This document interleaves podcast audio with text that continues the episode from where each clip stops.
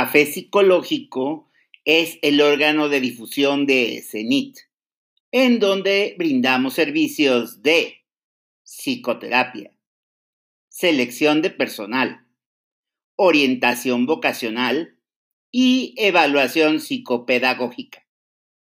CENIT, dos ubicaciones en la Ciudad de México. Una cerca del Ángel de la Independencia y otra en Santa Fe. Escríbenos cenitconsultores.gmail.com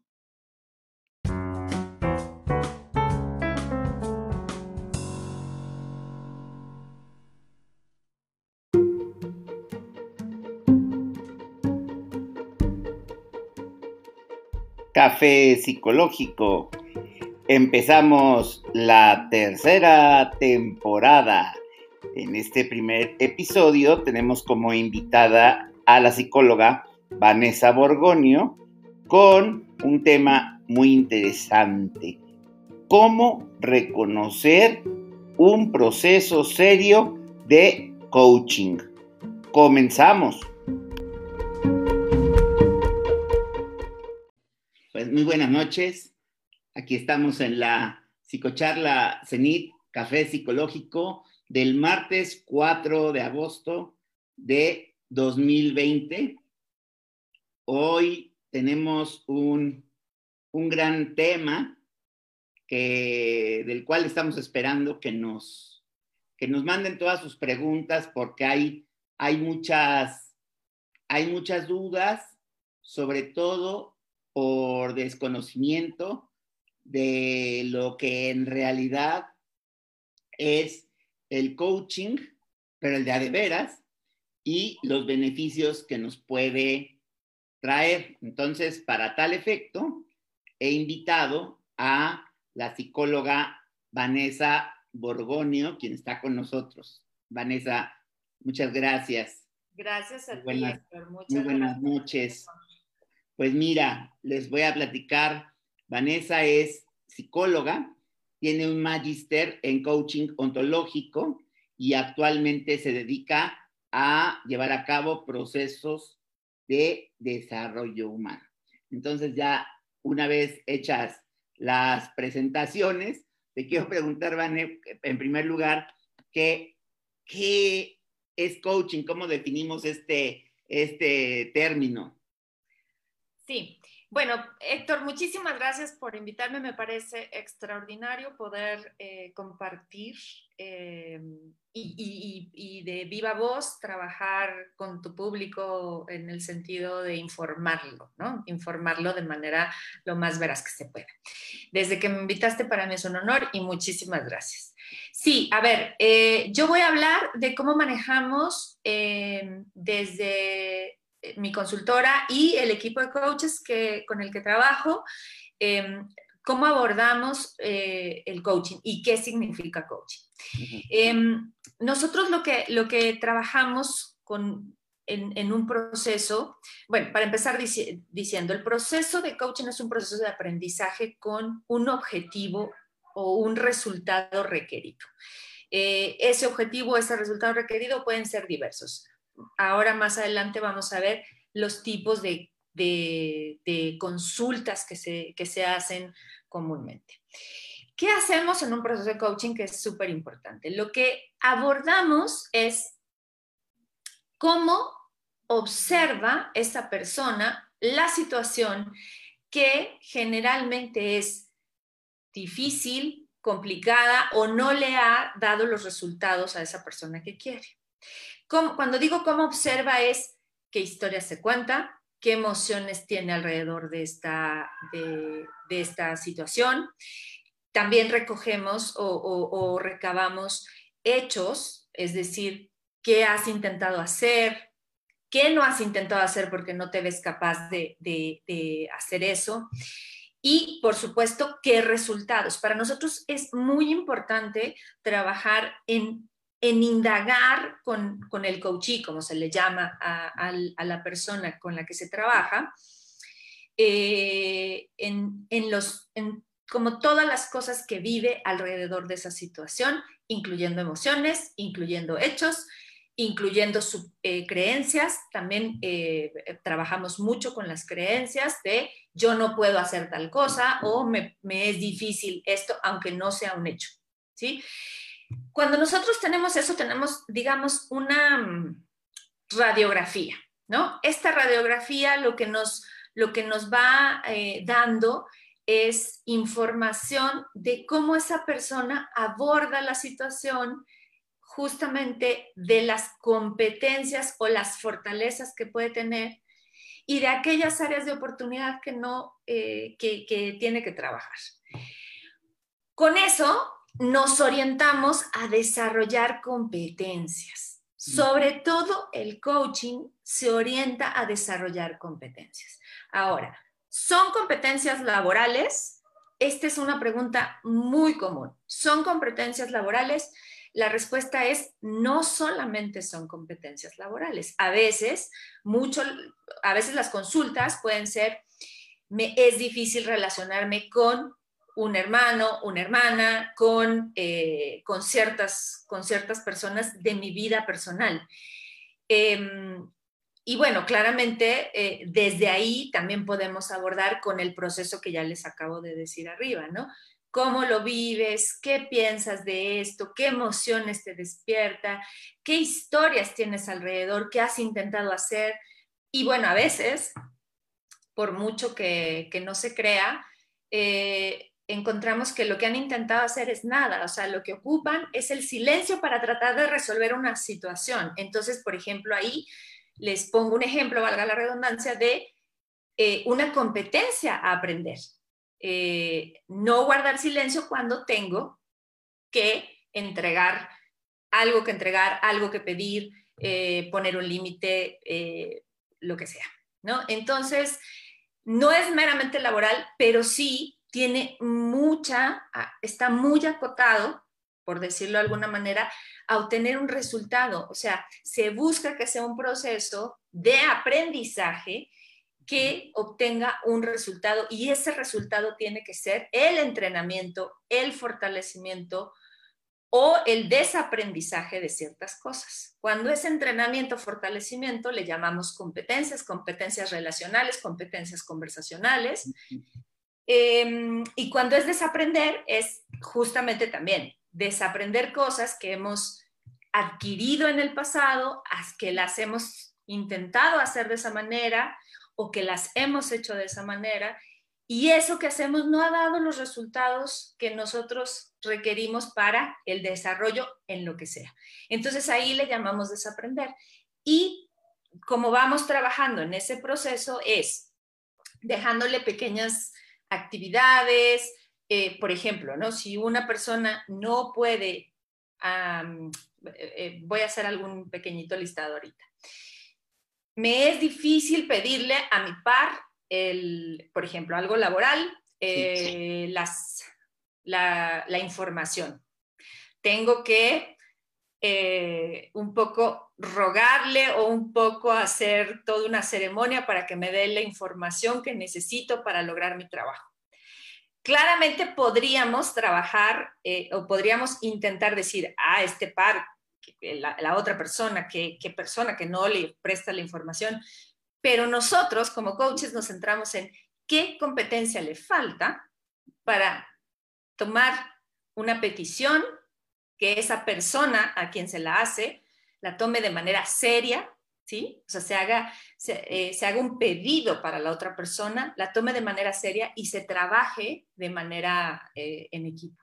Entonces, bueno, por ejemplo, ahí eh, eh, normalmente podríamos hacer ciertas actividades en donde son como pequeños laboratorios en vivo donde esa persona se vea haciendo esos pedidos, qué le falta para hacer esos pedidos, qué emociones vive, etcétera. Entonces, ese es un ejemplo laboral.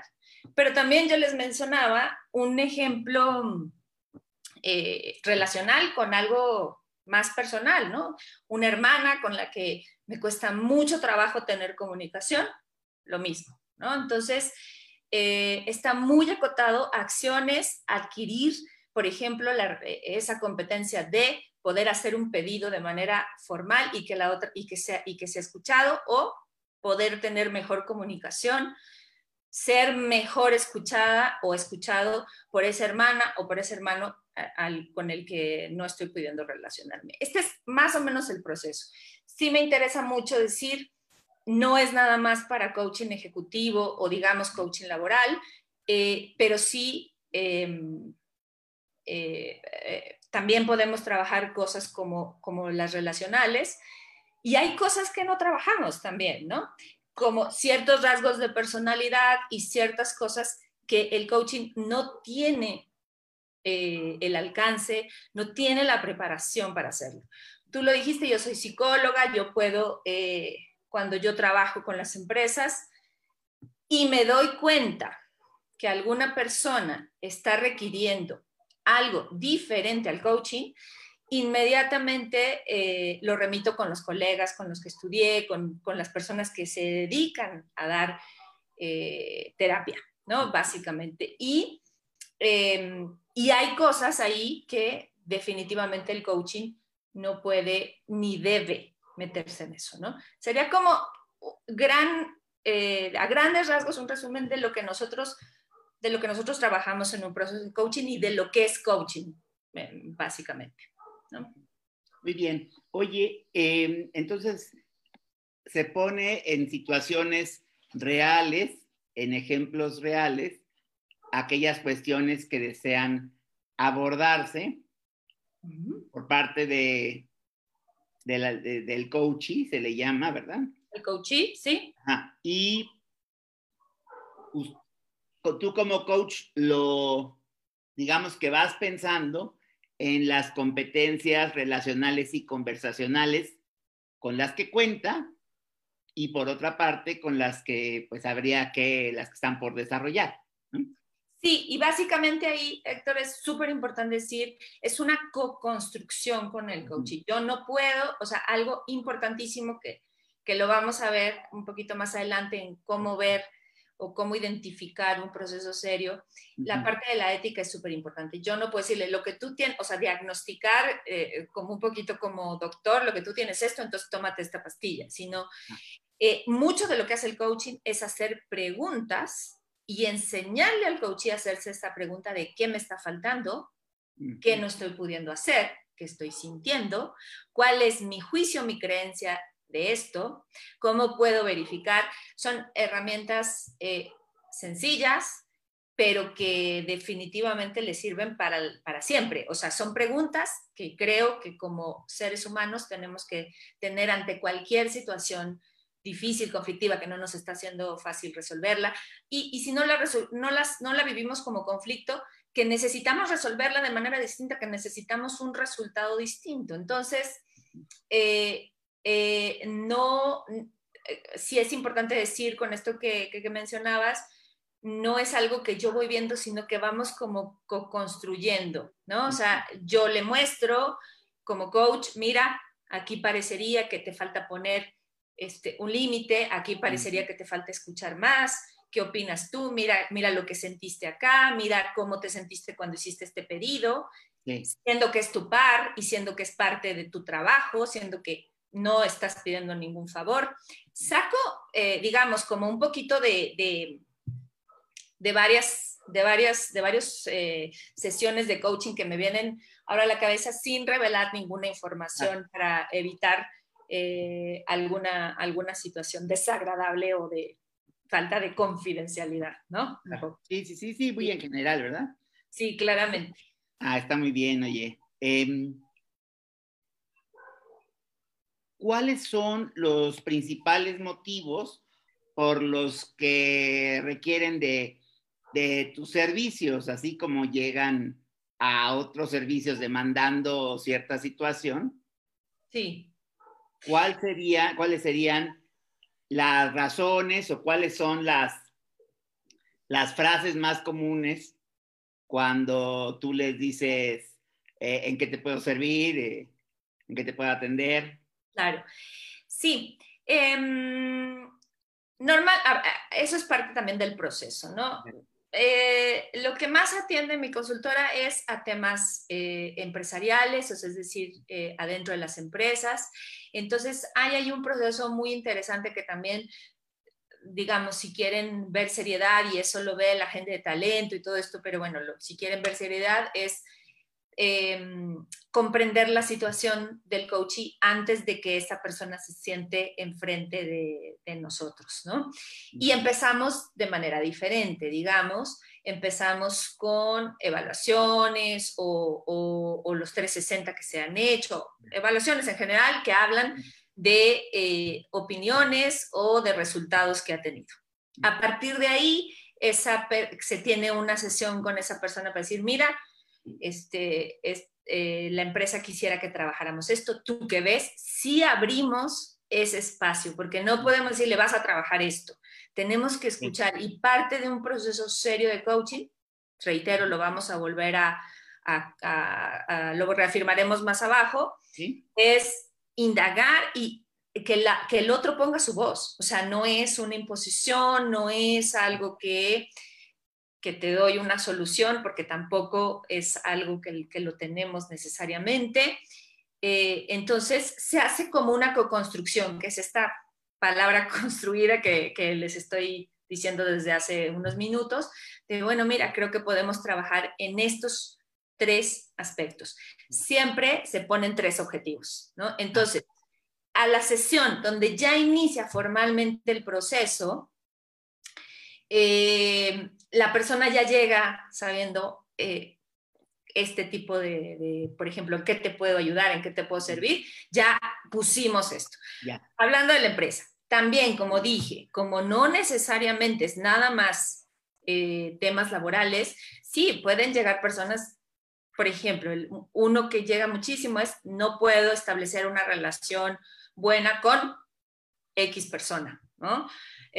para coaching, bueno, igual, de la misma manera, no tenemos a la persona de talento, no tenemos a la persona que, con, al jefe o al líder, perdón, em, que, nos, que, está tratando de, desarrollar a su colaborador, pero sí tenemos lo que la persona quiere lograr. Entonces, hacemos como este, este previo de ¿qué te gustaría? ¿Qué te gustaría lograr?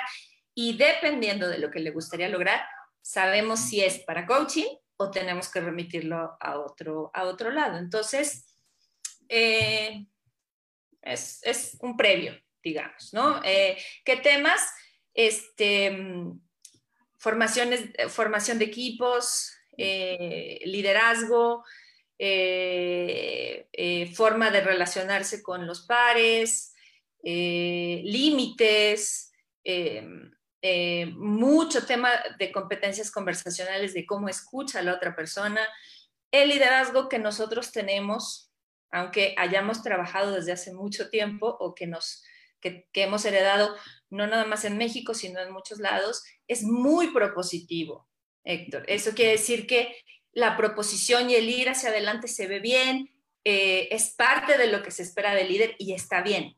Nosotros eh, trabajamos mucho, a veces con este equilibrio entre indagar y proponer, entre que los equipos sean realmente, puedan poner su voz, puedan poner su innovación, puedan poner su emprendimiento eh, eh, o, las ideas que tienen. Entonces, eso se trabaja mucho con, con coaches hacia adentro de la organización donde los liderazgos de los que venimos son muy propositivos, ponen mucho, eh, como hemos dicho, la voz este, que, estamos, que estamos acostumbrados a poner para proponer y decir, vamos hacia ese objetivo, porque de ahí venimos y se ve y está, estaba o está bien visto todavía, ¿no? Sin embargo, bueno, para generar equipos diversos, con mucha eh, inclusión y, y demás, bueno, se requiere también de la competencia de escuchar. Esas te diría yo, que son en general. Y las más personales son de tipo relacional. Me cuesta trabajo entregarle eh, lo que me molesta, me cuesta trabajo ponerle límites y generalmente son personas muy cercanas a esa persona, ¿no? Entonces, trabajamos lo mismo, competencias relacionales y todas aquellas que están asociadas a esa competencia. Sería como el, grueso, te diría yo. Muy bien. Ahora, te quisiera yo preguntar, ¿cómo, ¿cómo es el proceso de coaching? Ya me dijiste ahorita como el inicio, se toman como base unas evaluaciones y a partir de ahí la empresa y o el coachee toma eh, pues como ciertas iniciativas para decir estos son los objetivos que se tienen que trabajar junto con el coach y de ahí cómo va este, cómo se desarrolla este proceso, hay un número de sesiones, hay un límite, ¿Cómo, ¿cómo es esto, María? Sí, eso es algo súper importante. En el coaching, al tener un objetivo claro, por ejemplo, eh, el tipo, eh, una formación de equipo en específico para la empresa, eh, sí, lo máximo que trabajamos, o digamos, para no ponerlo como tan, tan acotado, ocho sesiones, ¿no? Ocho sesiones que van entre dos y tres semanas de, de diferencia. En esas dos o tres semanas, eh, el coach y el coachee están en comunicación, eh, trabajan y hablan de los hallazgos que el mismo coachee puede encontrar a partir de lo que se trabajó en la sesión.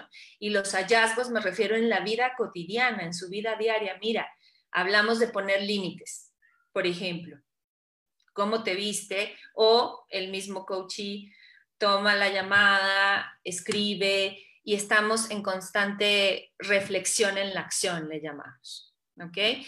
La reflexión en la acción, bueno, tú lo sabes, es, una, una, parte de aprendizaje importante. ¿Qué estoy haciendo? ¿Para qué lo estoy haciendo? ¿Y cómo lo estoy haciendo? ¿no? Entonces, eso lo ocupamos muchísimo el coaching. ¿Para qué? ¿Para qué estoy haciendo esto? ¿Cómo lo estoy haciendo? y qué resultados está teniendo, ¿no? Entonces, con ese tema mayor, por decir así, poner límites, poder poner límites con los equipos, poder hacer una petición clara, poder escuchar más, etcétera, es el tema mayor y entonces, ¿cómo te ves? Eh, a veces podemos agregar algunas sesiones, pero yo te diría que casi siempre, em, sí, por ahí de la quinta, sexta se va cerrando, va, vamos viendo los resultados, lo que se logró.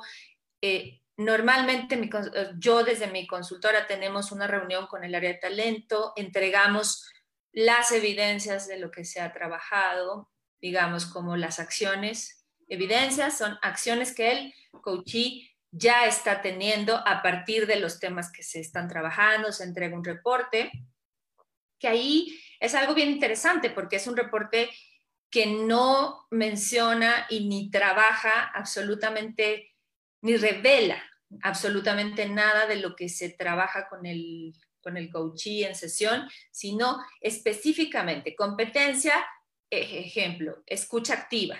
A ver, fulanita ha hecho A, B y C para escucha activa.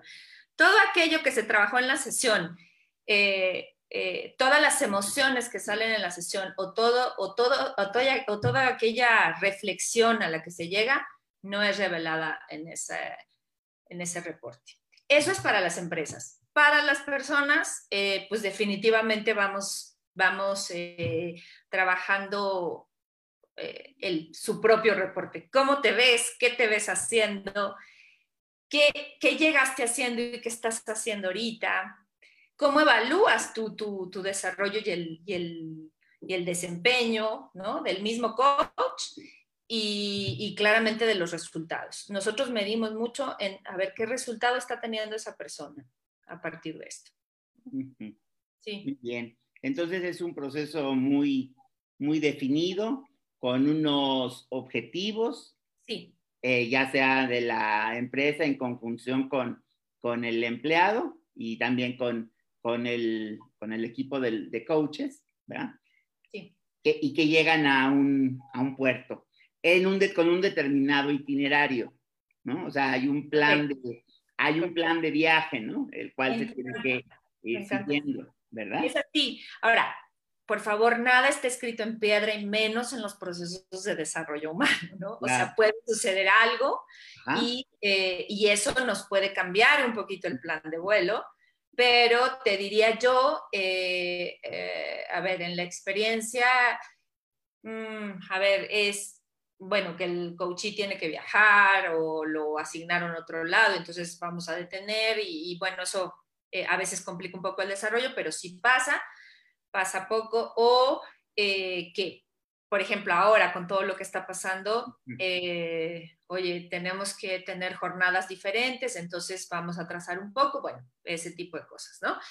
Eh, sobre todo de organización, sobre todo organización, pero también nos ha sucedido que vemos que el coachee no está comprometido con este, mm. este proceso, no le interesa, o sea, en realidad está, pues porque el área de talento lo mandó o algo así, y, se vale, o sea, se vale respetar y debemos de respetar al coach y decir, este no es un proceso para él.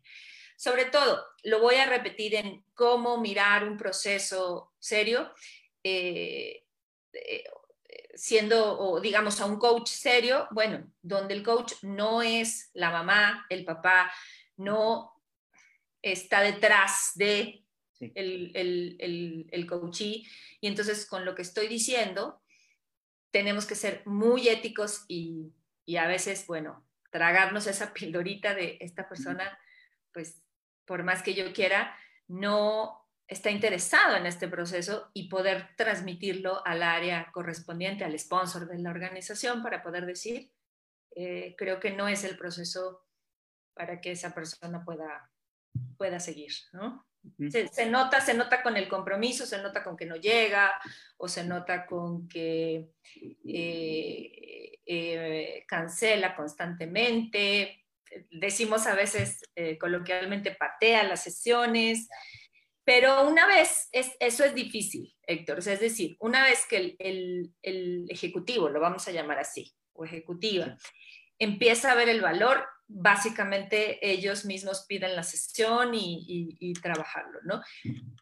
Pero puede, puede ser, ¿no? Entonces, sí, es muy acotado con un plan de vuelo.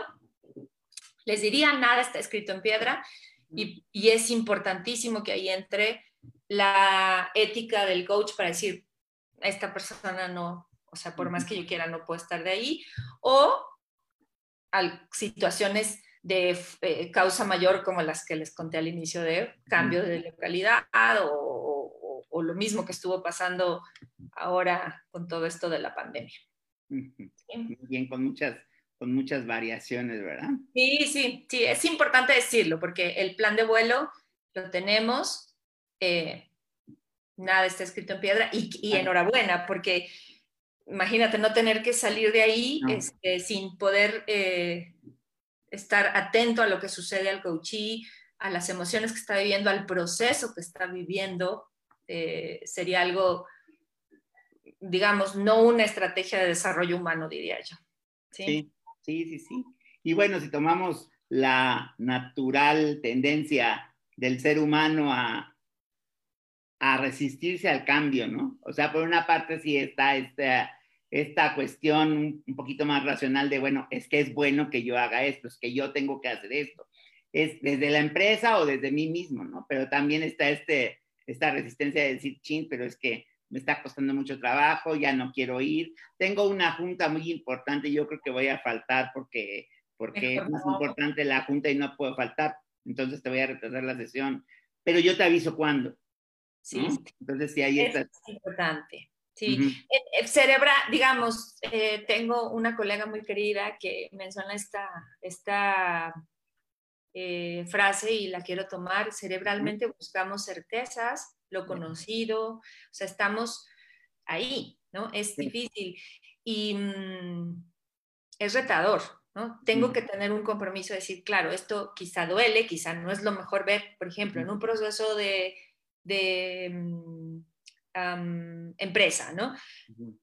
A ver, no me es fácil ver que me cuesta trabajo hacerle pedidos al, par, ¿no? De, al par que está junto a mi oficina, ¿no? O sea, digamos, está en mi mismo nivel de estructura, este, yo debería de poder tener una relación con él o con ella súper abierto y, entonces eh, hacerle pedidos que él o que ella me haga pedidos, viceversa, etcétera pero no tengo la competencia y siento miedo de pedirle. Eso claramente no es sencillo para absolutamente nadie verlo. Algunos más, ¿no? Algunos se ven mucho más claro, no me está haciendo fácil, ¿qué tengo que hacer? Un poquito más eh, con esta liviandad del aprendizaje, pero, pero en general no es sencillo. Y entonces cuando empiezan los dolorcitos, ¿no? Mira, esto es una incompetencia. O si lo queremos llamar de manera más soft, es un área de oportunidad. Eh, claro que las resistencias salen, claro que las resistencias salen y necesitamos eh, aguantarlas un poco como, como coaches, ¿no? Y como psicólogos o cualquier persona que esté a cargo de, de desarrollo humano mostrárselas también, ¿no? Mira, creo que te está haciendo difícil, ¿qué opinas? Este, ¿Cómo podría yo, ayudarte más? Interesante esa, ese abordaje también. Sí, abrirlo ahí, ¿verdad? Para que se pueda ventilar y ver cuál es la, cuál es el motivo, cuál es la resistencia, cuál es el área que está costando trabajo someter a este, a este proceso, ¿no? Totalmente, sí, totalmente. Muy bien. Oye, entonces, hemos hablado mucho de, bueno, sí, del proceso y también de cómo, cómo le puede ayudar a la persona, qué valor tiene para ella.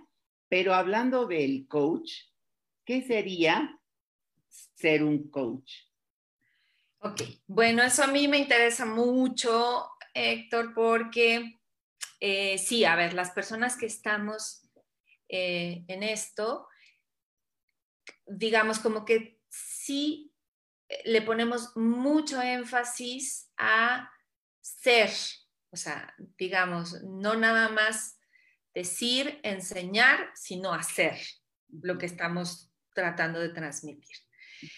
Entonces, em, digamos, hay varias cosas, ¿no? Pero yo te diría que, em, aquí te anoté algunas cosas. Ok, la primera, si trabajo personal, o sea, yo en los años que estuve formando coaches profesionales, ya no lo hago, ahora solamente me dedico a coaching. Eh, los coaches, digamos, como formo más en mentoring y en otras cosas que son más organizacionales eh, que en esto, pero muchos años formé coaches. Eh, quizá algo que encontrábamos era que llegaban diciendo yo quiero ayudar a la gente. Mm. Y ese era un indicador de que había de trabajar un poquito más, porque, este, digamos, el trabajo, o sea, sí, yo quiero ayudar a la gente, puede ser muy genuino, pero si yo no soy la, o sea, si yo no tengo trabajo personal mm. con quien yo quiera, el terapeuta, mi terapeuta toda la vida, mi coach, él, lo que sea, y hay muchísimo ahora, hay muchísimos procesos corporales, eh, emocionales, de respiración, el coaching, la terapia, hay una oferta eh, muy buena para poder desarrollarse y trabajar, eh, hacer un trabajo personal. Si no lo tengo como coach, lo veo complicado.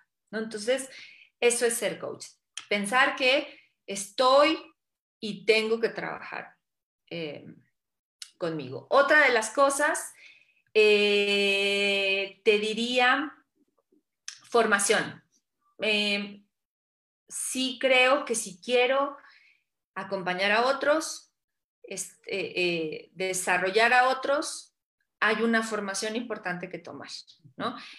no se trata aquí de porque no es el, caso de este, este live, decir, bueno, en esta escuela o en aquella, no, no, no, pero sí yo les diría que una constante para podernos formar de manera más, mm, no sé cómo decir, profunda, eh, es el tiempo. ¿no?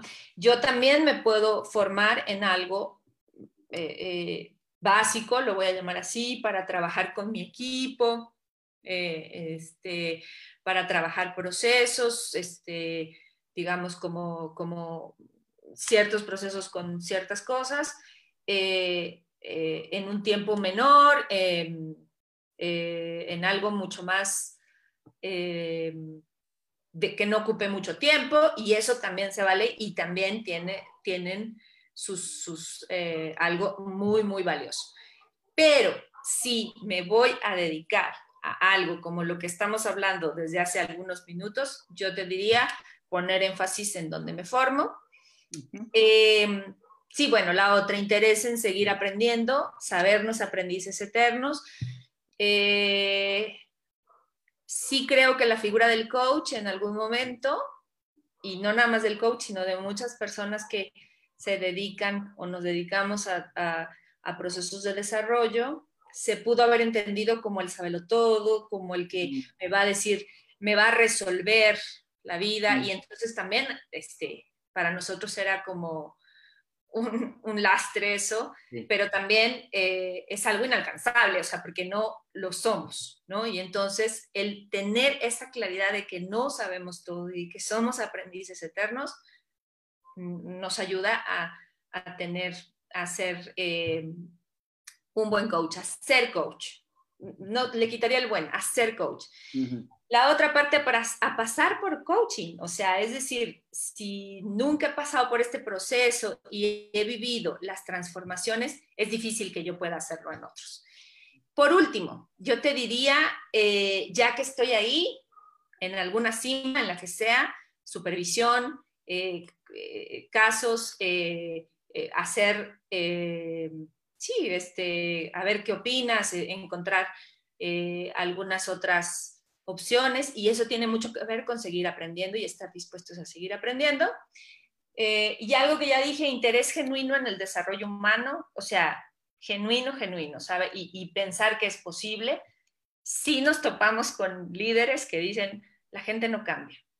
Te lo digo, me lo acaba de decir alguno que otro hace no más de dos meses, ¿no? Entonces ahí, por ejemplo, eh, esa persona no le interesa ser coach, es un ejecutivo, está bien, eh, pero si me voy a dedicar a eso, pues necesito eh, saber que, pues que sí, que sí hay la posibilidad de, ser, de estar mejor, ¿no? O sea, por lo menos. Y el interés sistémico, ¿qué quiero decir con eso?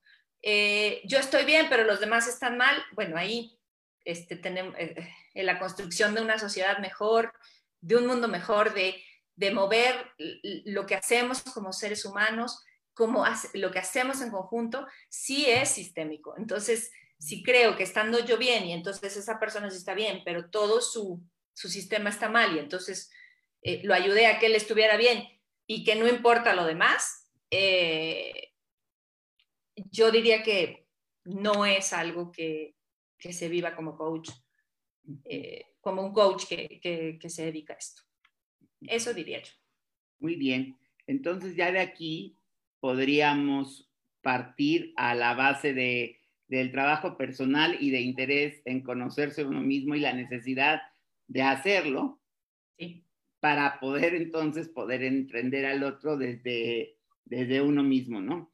Y también este, esta, en el mejor sentido de la palabra, una, humildad para poder decir, sí, esto me hace falta desarrollarlo, me hace falta aprender más sobre ese tema, etcétera, ¿no? Y no, no llegar como el coach iluminado que te va a resolver todo, el expertazo en cualquier situación, ¿no?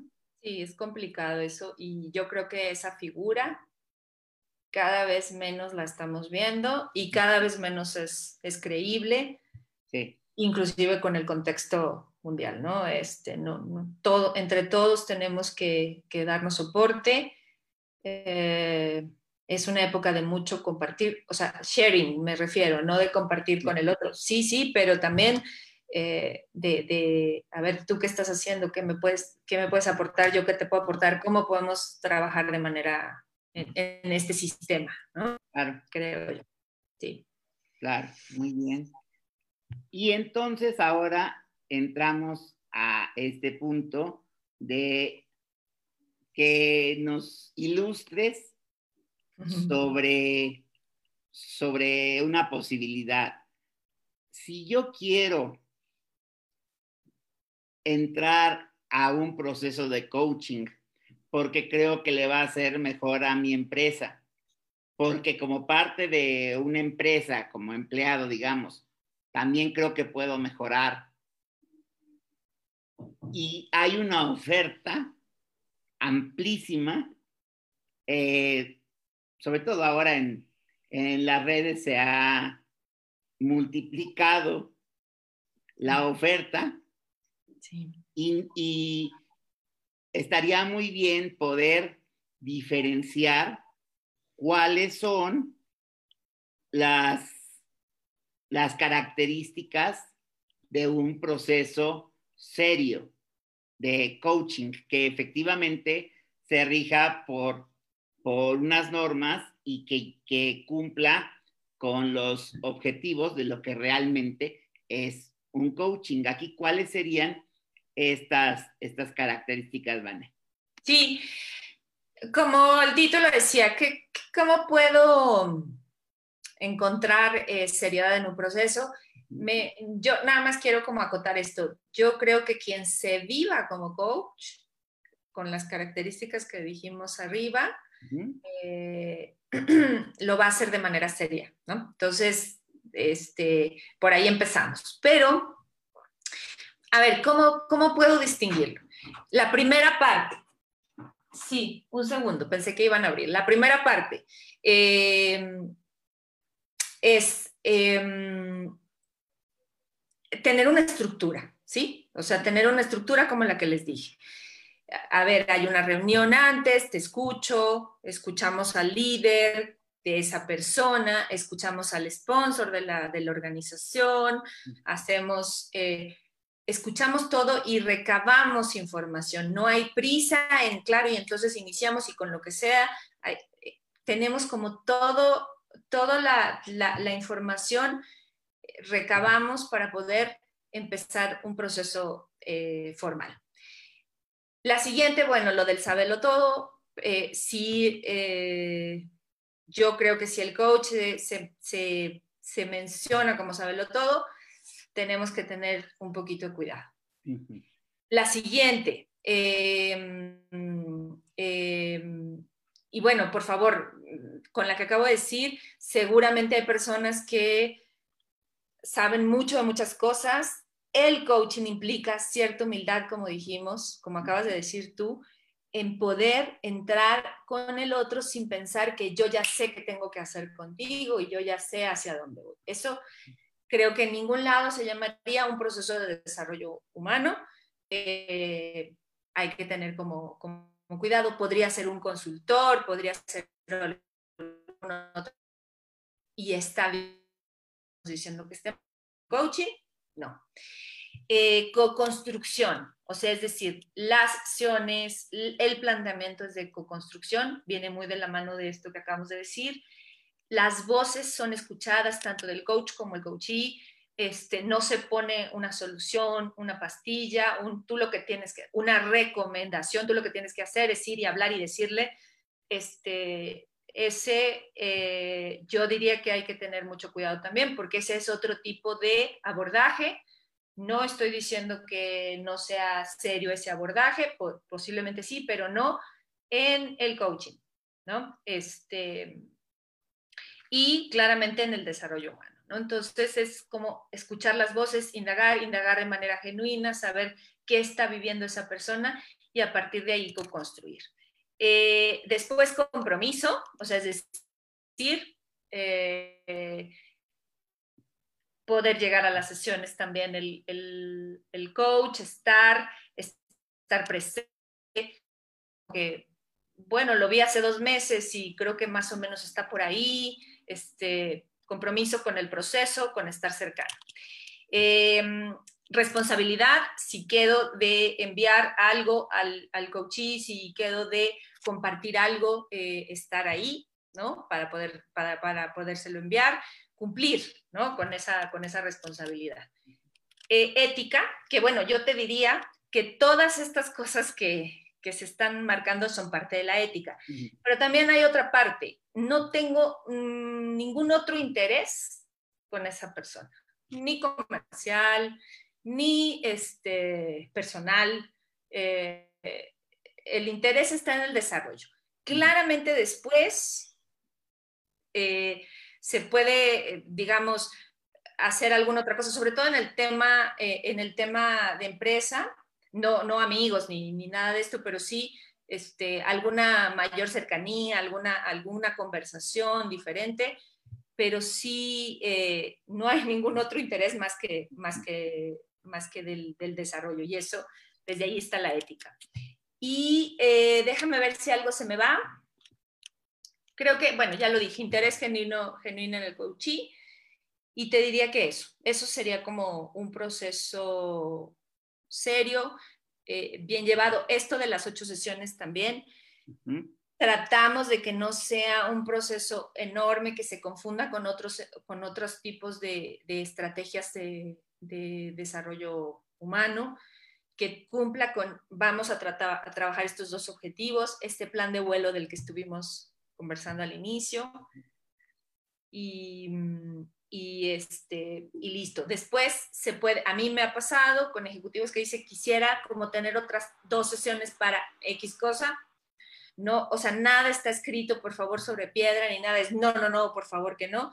Pero sí distinguir eh, que el coach no puede estar ahí para siempre, para toda la vida, porque eso, mencionándolo, digamos, como de, por, por mencionarlo de alguna manera, porque eso ya no es coaching, ¿no? Eso ya estamos trabajando quizá otra cosa y no, y no sé si la persona tendrá la, la capacidad o la formación para, para poder abordar desde otro tipo de perspectiva o de estrategias eh, cuando se alarga, ¿no? Normalmente, como dije, cinco o seis sesiones estamos muy, muy enfocados con los resultados, con las acciones, los resultados que se están viendo y a partir de ahí eh, eh, se puede ir cerrando, cerrando el proceso.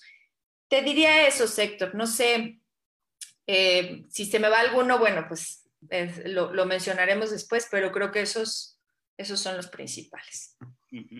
Muy bien, sí, sí, sí, porque ante la oferta, pues tenemos que saber qué preguntar. Entonces, si nos lo ofrecen de entrada, pues está muy bien.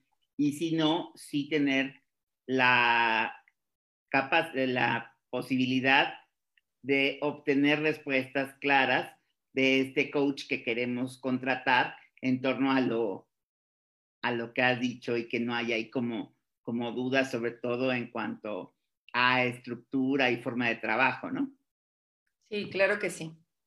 Muy bien. Oye, y también si quiero contratar estos servicios, se valdría, ¿no? Sería como muy, pues, genuino preguntar qué formación, qué formación tiene esta persona, este coach, ¿no? ¿Qué formación se debería tener para ser un coach? Sí, yo decía, eh, con esta profundidad o este abordaje, le voy a quitar profundidad, este abordaje que mencioné, eh, yo diría que nuevamente, poner énfasis en trabajar en uno, en uno mismo, para después poder salir y con mucha congruencia trabajar los procesos de desarrollo humano. Eso quiere decir que lleva tiempo, ¿no? Lleva tiempo. Pero por favor, no quiero demeritar que hay programas que muestran cierta estructura, eh, o formaciones, voy a llamarlo así, que muestran cierto trabajo, que dan, dan una idea general para trabajar más hacia adentro de mi equipo, eh, sobre todo eso, hacia líderes que trabajan hacia adentro de su organización, donde yo puedo, donde yo puedo manejar este proceso sin que se me salga de las manos, lo voy a decir así. Pero si me voy a dedicar con la estructura que yo he estado hablando en estos 45 minutos más o menos, sí el tiempo es algo importante. O sea, es decir, primero trabajo en mí, primero trabajo en lo que yo tenga que trabajar, vivo el proceso de coaching y después eh, me voy a hacer, hacer coaching, ¿no? Que digamos, eh, todas las formaciones de, de coaching formales, la, la, la redundancia, eh, implican prácticas supervisadas, todas, ¿no? Si no las implican y si es nada más eh, poder aprender una estructura, reitero, puede servir para ciertas cosas, pero no para abordar a un ser humano enfrente de mí, diciéndome, me duele esto, me duele aquello, no puedo lograr aquello, no puedo lograr esto. Es algo que lleva un tiempo. Entonces, te diría, esas formaciones son las que hay que tomar. En la red pueden encontrar este, al menos cuatro muy en esta línea. Sí. Muy bien. Oye, voy a decirte algo que a lo mejor suena muy obvio, pero lo quiero recalcar porque se está dando con frecuencia. Tú, digo, casi es, te digo, es muy obvio, pero ahí te va. ¿Tú recomiendas que el coach tenga una carrera profesional y un entrenamiento específico en coaching? Este, a ver, mi experiencia es la siguiente, Héctor. Yo he encontrado, cuando formaba coaches eh, en una escuela muy específica y que de verdad salían muy bien formados, eh, encontré un poquito de todo. O sea, la mayoría sí tenía una carrera, el 98% tenía una carrera profesional, no necesariamente psicología, ¿no? Y algunos de ellos eran excelentes coaches con el proceso que vivieron. ¿Dónde radicaba? Había dos cosas que, en lo que radicaba la diferencia. Uno, el proceso personal, cómo le entraban a su proceso personal y a vivir la experiencia de transformación, estar interesados en ese desarrollo. No medio llegar a las sesiones, no medio estar, no me, bueno, ya me dolió un poquito lo que me dijeron, entonces, este, o eso no me gustó porque no lo puedo, entonces me hago un poquito por acá, este, lo que tú dijiste, luego voy, este, luego te digo cuándo, etcétera, ¿no? Esa es la primera. Y la segunda, lo que yo dije que es ser coach, esta vivencia sistémica donde estamos todos en el mismo barco y cuando tú eres, estás bien en algún momento en tus relaciones, en el trabajo, en tu vida, no tienes alguna situación difícil, yo puedo estar mal, pero más adelante toparé con algo. O sea, la vida no, no, eh, sí, no es un camino de rosas donde no, este, no pasa nada. Y entonces es ahí donde empiezo a tener la sensibilidad del desarrollo humano y de lo que implica el ser ser humano. Y entonces eh, te diría yo que esas son como las dos características que yo encontraba en los, las personas que salían súper eh, bien formadas en, coaching, además de seguir el, la estructura de coaching y poder sentarse frente a frente con una persona y llevar una sesión de, del principio a fin, ¿no? Claramente. Eh, entonces, te diría la respuesta con todo esto, no necesariamente. El 98% tenía una profesión, pero también encontramos personas que no necesariamente eh, tenían, tenían alguna, alguna profesión en específico. Pero pero eran muy... A cambio. Tenían la sensibilidad de la transformación humana. Eso es importante. Ahora, si lo recuerdo, en 10, eh, 12 años fueron tres personas. Entonces, te diría, este, es muy poco, ¿no? O sea, tres, a lo mucho cinco, si, si, si, le, si le busco un poco más, ¿no? Este, si la pregunta, ahora, de, de psicología, no necesariamente. Hay muy buenos ingenieros ahí, líderes que se meten y les interesa transformar a sus equipos y les, interesa transformar sus competencias relacionales, conversacionales, la vida, al ser humano, les interesa el desarrollo y entonces eh, lo hacen muy bien. Muy bien. Oye, ¿y qué papel juega la experiencia profesional? Me refiero a la experiencia de haber transitado un rato en empresa. Sí, sí juega un, o sea, sí, juega algo interesante, ¿no? Porque, de manera interesante.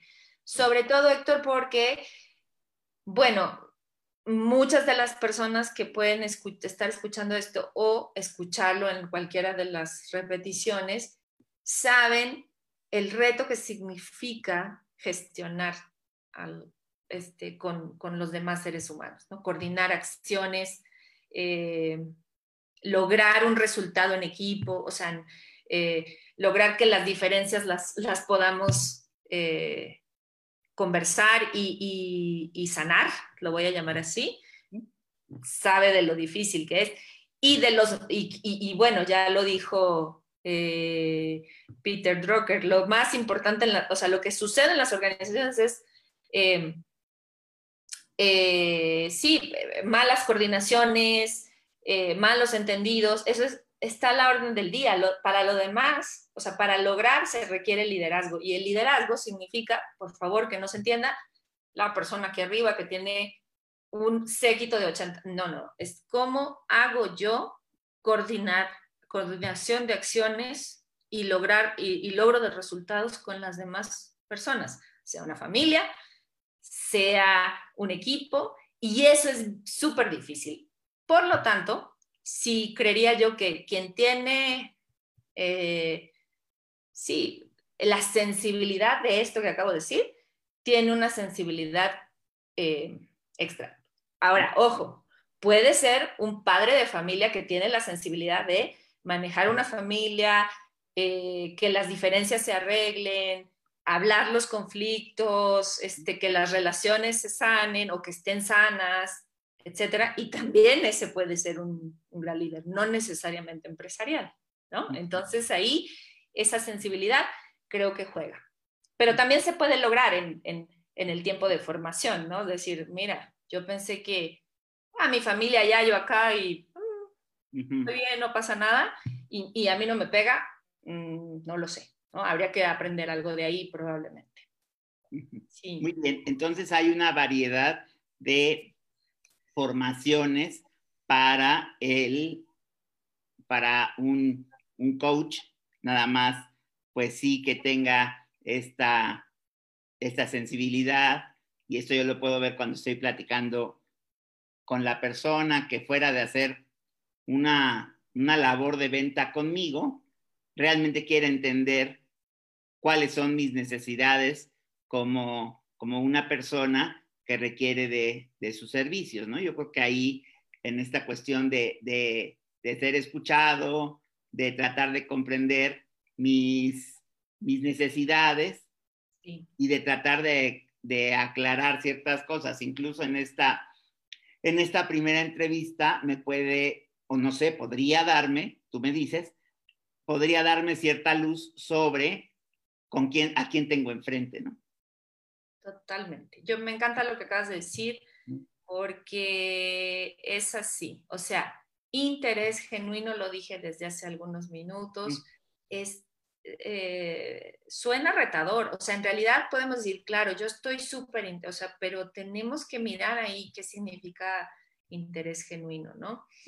Eh, eh, y creencia en que, en que hay transformaciones importantes, que el, que eh, nuestro cerebro tiene plasticidad, ¿no? Hablando de, desde la parte biológica, y que mm, las creencias, sesgos y, cosas de las, que, de las que venimos antes, sean las que sean, pueden mejorar, ¿no? O sea, que, que sí hay algo que puede mejorar y que puede estar mejor. Em, entonces, yo te diría, sí se nota, sí se nota, pero, pero reitero, no, es algo que también se puede aprender en el proceso, o sea, decir, claro, yo no tenía la sensibilidad sistémica, no tenía la sensibilidad de, lo que significa los equipos de vida, de trabajo, por ejemplo, pero eh, de la importancia de cómo le pega a mi colaborador que yo, en lugar de llamarlo acá y haga una retroalimentación seria, formal, que no, no sea con color, colorcitos de rosa y eso, o sea, que digan, e, es muy molesto que hagas esto, etcétera, etcétera, o y te voy a pedir un cambio, no sé, o sea, cosas de retroalimentación seria, eh, pero cómo le pega que en lugar de hacer eso, se lo diga de frente y cómo le repercute en, en, en su imagen pública, en cómo se maneja con los demás, en la autoridad que maneja con los demás. Si no tengo esa sensibilidad, se puede aprender. Muy bien. Sí. Muy bien pues nos resulta muy ilustrativa la charla que hemos tenido contigo, mi querida Vanessa Borgonio. Gracias, Héctor. Oye, pues fíjate que quieres decir algo como para concluir o como una idea para cerrar. nuestra charla y pasar a la, al bloque de preguntas que tenemos aquí, tres o cuatro? Este. Mm, sí, yo les diría lo siguiente: prueben, prueben un proceso de coaching, este, coaching serio, lo, lo voy a llamar así, ¿no? O sea, a mí me suena un poco eh, complicado hablarlo así porque de verdad es que este, no le veo de otra, de otra forma, pero sé, ¿no? Prueben un, un proceso de coaching. Eh, tiene muchísimos beneficios. Yo tengo la fortuna, lo digo, de ser psicóloga y de poder identificar cosas que este, no se trabajan en coaching y trabajar con los ejecutivos de la empresa, es decir, esto no lo podemos trabajar en coaching, esa persona lo tiene que trabajar eh, con un psicólogo, yo, yo puedo recomendar, tengo muchísimas colegas y, muchísimos colegas que se dedican a esto, este, sin ningún problema. Sin embargo, eh, si esto no sucede, un coach puede ayudarles muchísimo a trabajar ciertas competencias y a desaprender cosas, eh, yo te diría, sobre todo a aprender cómo funciono, por para qué estoy haciendo lo que estoy haciendo, qué resultados estoy obteniendo y construir algo mejor. Eso les diría. Ah, me parece muy bien. Pues muchas gracias, Vane. Gracias por, por todo esto. Oye, mira, nos dice, tenemos unos saludos aquí de Mónica Díaz de León. Dice, me encanta ah. escucharte y coincido contigo. Qué linda. Moni fue mi coachee en un proceso de formación este, ella ya inclusive hizo dos años de formación, así que gracias Moni por estar y me alegra muchísimo. Escribe Michelle del Bosque. Sí. Que dice, ah, súper interesante, Vane, muchísimas felicidades. Ay, Michelle, creo que es de la, de la carrera, ¿no, Héctor? Ay, qué gusto, Michelle. Un gusto escucharte, un gusto escucharte por acá. También tenemos a María José Merodio, que decía por acá, tenía un comentario de, ah, que como dice, como dice Alvin Toffler, aprender a desaprender. Yo que fue en el momento de, cuando estabas hablando de desaprender, ¿no? Me encanta, porque, a ver, estuvimos muy centrados, los seres humanos, los emprendimientos de, de aprendizaje, estuvimos muy centrados en qué más tengo que aprender, Ojo, hay cosas que hay que desaprender, creencias, sesgos que traemos y esto, claro que lo puede trabajar desde, se puede trabajar desde coaching. Muy bien. Aquí te manda Majo Push unos saludos. Ay, Majo, muchas gracias. Y hay una pregunta de Ana Mata, dice que es, que es un importante tema para discernir y pregunta si se puede volver a consultar al mismo coach sobre diferentes temas o momentos. Totalmente sí. Y te diría, si tu coachee te vuelve a buscar, es que lograste algo importante, le sumaste valor, se liberó valor ahí y confía en, ti o confía en el coach. Y eso es algo súper valioso. La, eh, la confianza debe de estar dada en el proceso. Si no hay confianza, no hay proceso. Y, y, a veces no la hay. Entonces, si, si vuelve a buscarte es porque está, por supuesto, confiando en que tú lo puedes ayudar nuevamente o la puedes ayudar en, en algo. Y si tú eres el coachee, es darse cuenta, en esta persona confío, esta persona me puede ayudar y me suma valor ahí nada más diferenciar. A veces confío en personas que me ayudan muchísimo porque pues son afines a mí. El coach no necesariamente va a ser afín a ti, no necesariamente te va a decir lo que quieres escuchar o probablemente no, o lo más probable es que no, sino que te va a sumar valor.